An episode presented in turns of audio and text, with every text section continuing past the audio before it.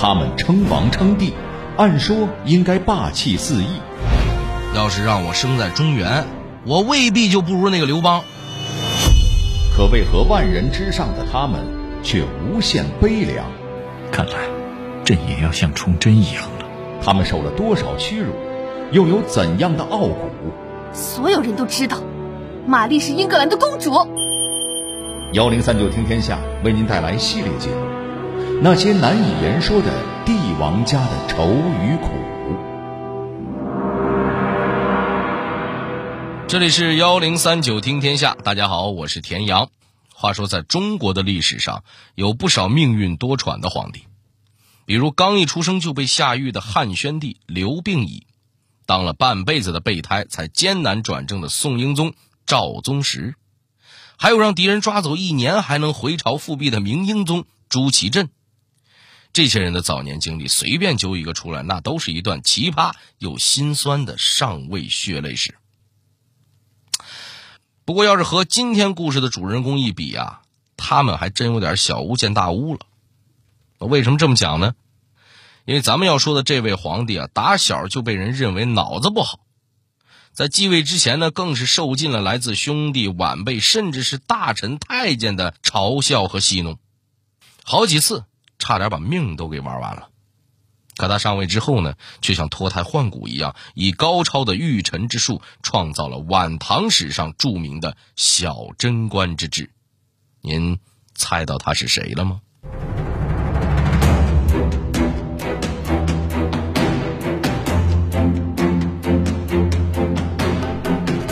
从小痴傻的皇子受到了怎样的待遇？为什么他的侄子一定要弄死这个傻皇叔呢？他又是如何死里逃生登上皇位的？幺零三九听天下，田阳跟你聊聊大唐的演技皇帝李晨的故事。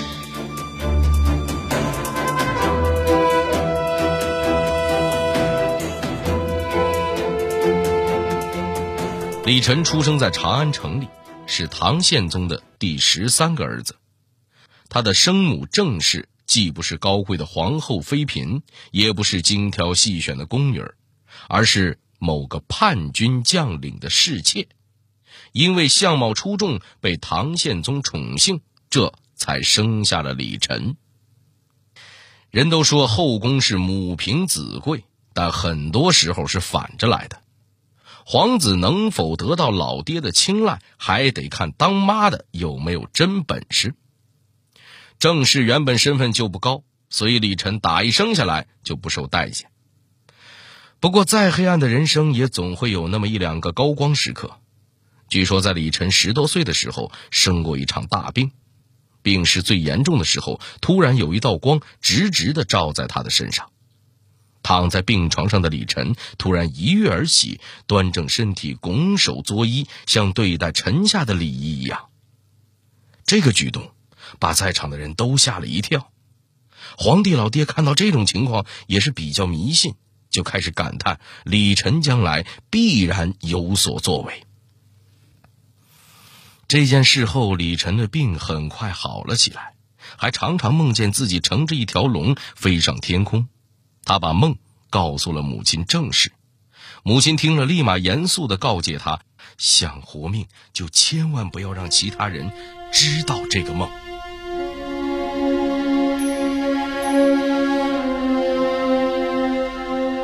这个梦的真伪，我们自然是无法查证的，但也不知道李晨是听了母亲的话，还是从小被人冷落，渐渐的呢，养成了孤僻的性格，变得越来越沉默寡言，有时候一整天都不说一句话。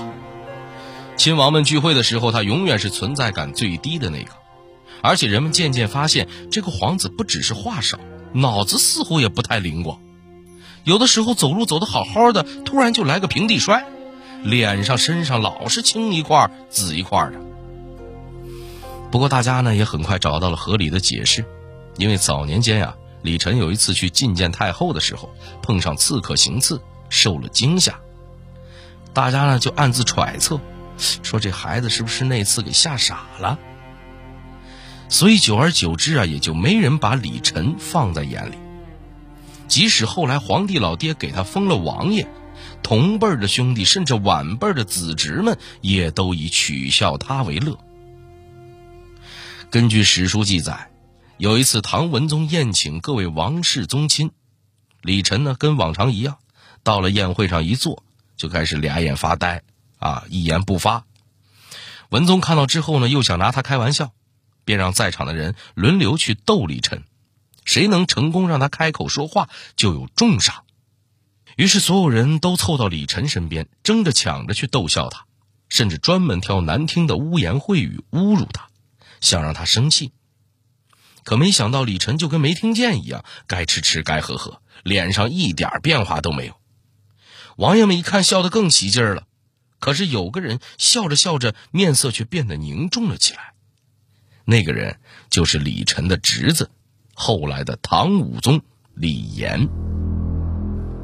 他发现自己这个皇叔对于旁人的羞辱，确实不像正常人一样感到恼怒，但他也没像真的傻子一样跟着傻乐啊，反而总是一副面无表情、若有所思的样子。这不是很反常吗？李岩甚至觉得细思极恐啊！这个李晨怕不是真的傻，如果他是揣着明白装糊涂，那可就是深不可测的人物了。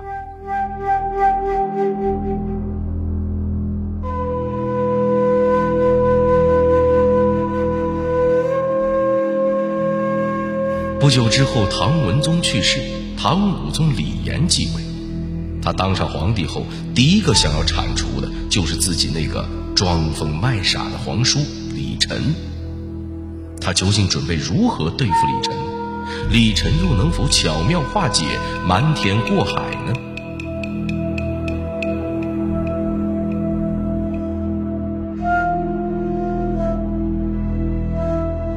俗话说：“英雄惜英雄。”但是和李晨之间惺惺相惜的奇怪感应，让李岩意识到，这位皇叔绝对不是个简单的角色。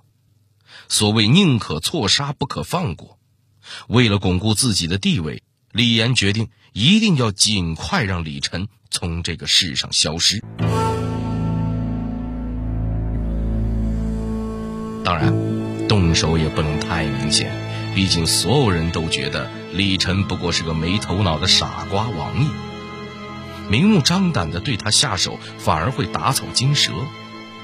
因此，李岩策划了一系列的意外，比如走楼梯时故意绊他一跤，或者在水池旁的时候突然推他一把，但这些都没能伤到李晨。史书上还有记载，说李晨常常被李岩叫出去狩猎。有一次打猎回来的途中，李晨不小心坠马，摔晕了过去。结果同行的人竟然谁都没发现，就把这么个大活人给丢在了树林里。那会儿还是冬天，晚上又下起了大雪。等到半夜三四点钟，李晨醒过来，发现自己躺在荒郊野外，没吃没喝，还冷得要命。要不说李晨不愧是小时候梦见过龙的人。他还真是有着福气，大半夜的竟然碰到了巡逻的人，把他救了回去。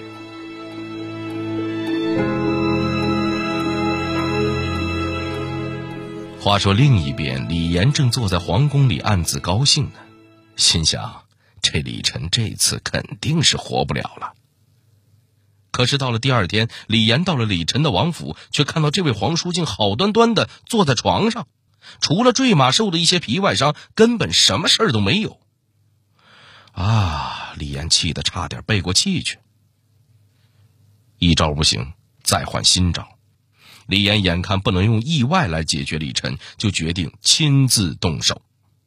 他悄悄派人把李晨抓了起来，架到茅房的粪坑上，一把推了下去。本来以为李晨这次是必死无疑了。哪成想，好运又一次把救星送到了他面前。一个路过的宦官把李晨从粪坑里拉了出来，还偷偷将他送出了宫。您听这儿肯定会有疑问：一个宦官怎么能有这么大的能耐呢？皇上想杀的人，他都敢救？其实，晚唐的宦官早就发展成了一股难以撼动的强大势力。他们不仅有能力废立皇帝，甚至还有的会暗杀皇帝。在唐武宗年间，迫于李严的威慑，宦官们收敛了不少，但他们还是暗自盘算着能找个不那么强势的新君上台，所以一直以痴傻出名的李晨就成了他们的第一人选。据说后来李晨一直在外云游，探访各地的名山大川，也结识了不少文人志士。但也有传闻称，李晨这段时间是自己申请出家去做了和尚。不过正史中并没有他出家为僧的记载，而是说他在外经历了很多艰难，饱尝各种民间疾苦。后世也有人认为，所谓的艰难就是暗指出家。但毕竟李晨后来也是做了皇帝的人，有些事儿不能说的太明显。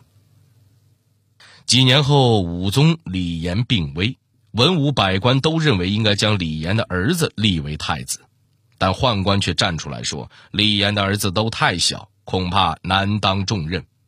不是还有位皇太叔李晨吗？可以拥立他做皇帝。”在场所有的人都心知肚明，控制脑子不好使的李晨多容易啊！等他一继位，不过是个傀儡皇帝，所以几乎没有人反对这件事情。而李晨也没辜负大家的期望，他被带上殿的时候还流着口水，一副憨傻无害的样子。大家一看，觉得这个人当皇帝肯定不会侵犯自己的利益，于是武宗病逝后，李晨名正言顺地继承了皇位。然而，令所有人意想不到的变化发生了。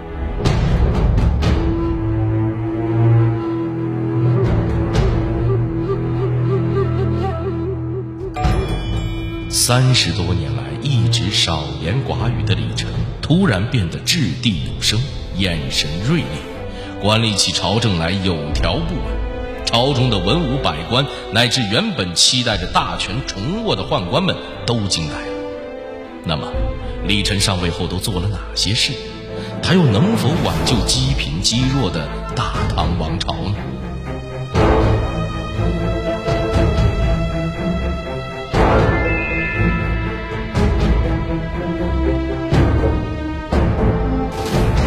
李晨一上任，就雷厉风行的罢黜了大量官员，给公务员团队来了个大换血。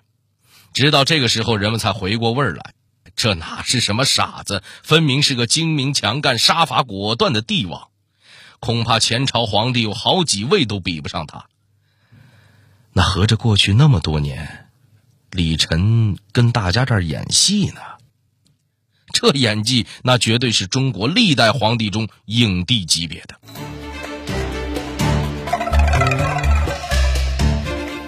继位之后，李晨勤于政事，致力于改善中唐以来所遗留的种种问题。首先便是整顿朝中的大小官员。李晨很重视各地的地方官，下令各州刺史外调之前，必须先到自己跟前面试，亲自决定官员的去留。一次，时任宰相令狐桃为了关照熟人，没让对方到皇宫面试，而是直接让他去赴任。令狐桃本以为皇帝不会察觉，但没想到李晨很快就把他找了过来，不紧不慢地说道：“朕以为各州刺史常常有不称职的地方，不能确实为一方百姓造福，所以朕才要一一审查。朕明明已经下令，你却不照做，看来你宰相的权力很大呀。”当时虽然是冬日，但令狐桃却被吓得汗流浃背，之后再也不敢违逆皇帝的命令了。此外，李晨在抑制宦官专权的问题上也是下足了功夫。他曾赐给一个叫做马元志的宦官一条宝带，而马元志与朝中官员马直交情很好，俩人还因为同姓结为了异父异母的兄弟。马元志还把皇帝赐的宝带转赠给了马直。一天，李晨在大殿上认出了马直佩戴的宝带，问清来历后，立刻下诏罢免了马直的官。他希望用这个办法敲山震虎，威慑朝廷官员不要与内廷宦官来往密切。还有一次，宦官李敬石遇到宰相不下马拜见，还气焰嚣张的叫板。李晨知道后，立刻剥了李敬实的官服，把他发配去做了苦役。李晨还非常亲近文人和儒士，和大臣们的关系也都很和谐。接见臣子前，他总要洗手更衣，整理好仪容才出去见面。大臣如果有公务出差，他还会写诗相赠。一次在决定宰相人选的时候，李晨第一个想到的就是赫赫有名的白居易。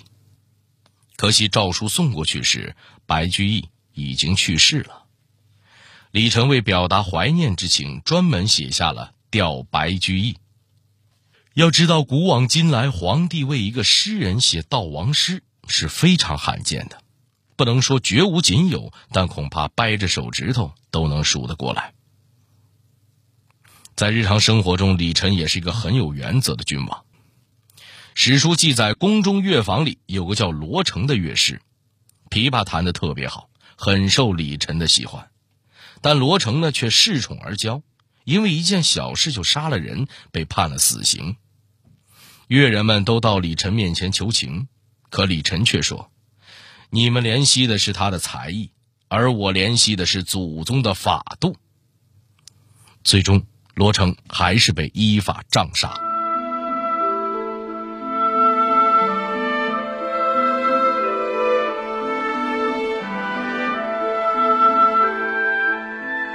在李晨的努力下，晚唐的朝廷法度更加严明，百姓也开始富裕起来。本已衰败的唐王朝终于出现了中兴的局面。很多人认为他是和汉文帝唐太宗一样的明君。便把这一时期称之为大中之治。但是李晨晚年的一个决定，还是将唐朝推入了万劫不复之地。这个决定又是什么呢？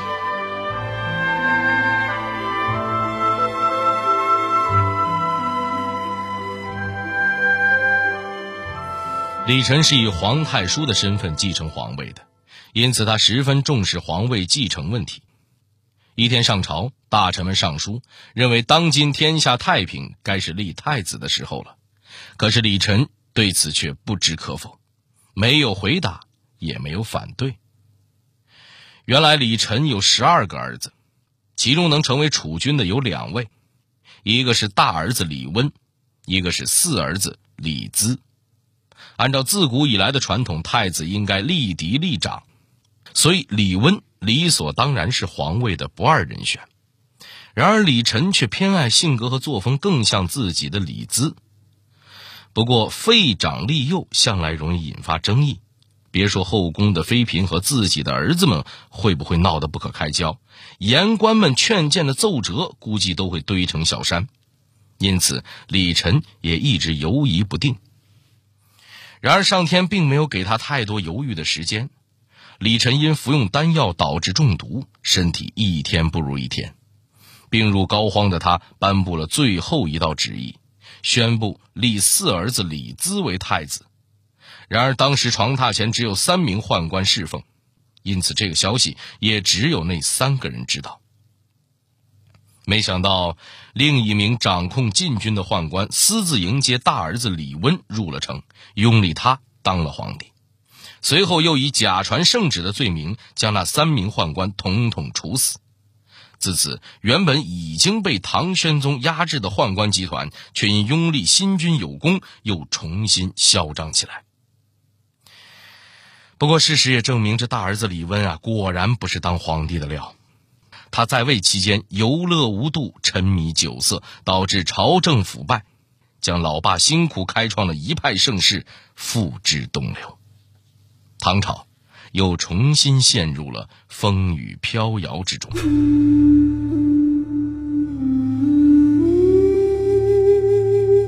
我们永远无法验证，如果李晨能够顺利立小儿子为太子，是否能延续大中之治的辉煌。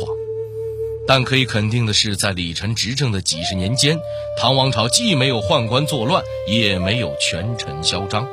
在晚唐风雨飘摇的那些年，他不仅将国家治理的安定繁荣，还收复了安史之乱失去的河西等地，成就了气势恢宏的大中之治。因此，直到大唐灭亡，他也一直被人们尊称为小太宗。然而可惜的是，一个行将就木的王朝是很难被一个人力挽狂澜的。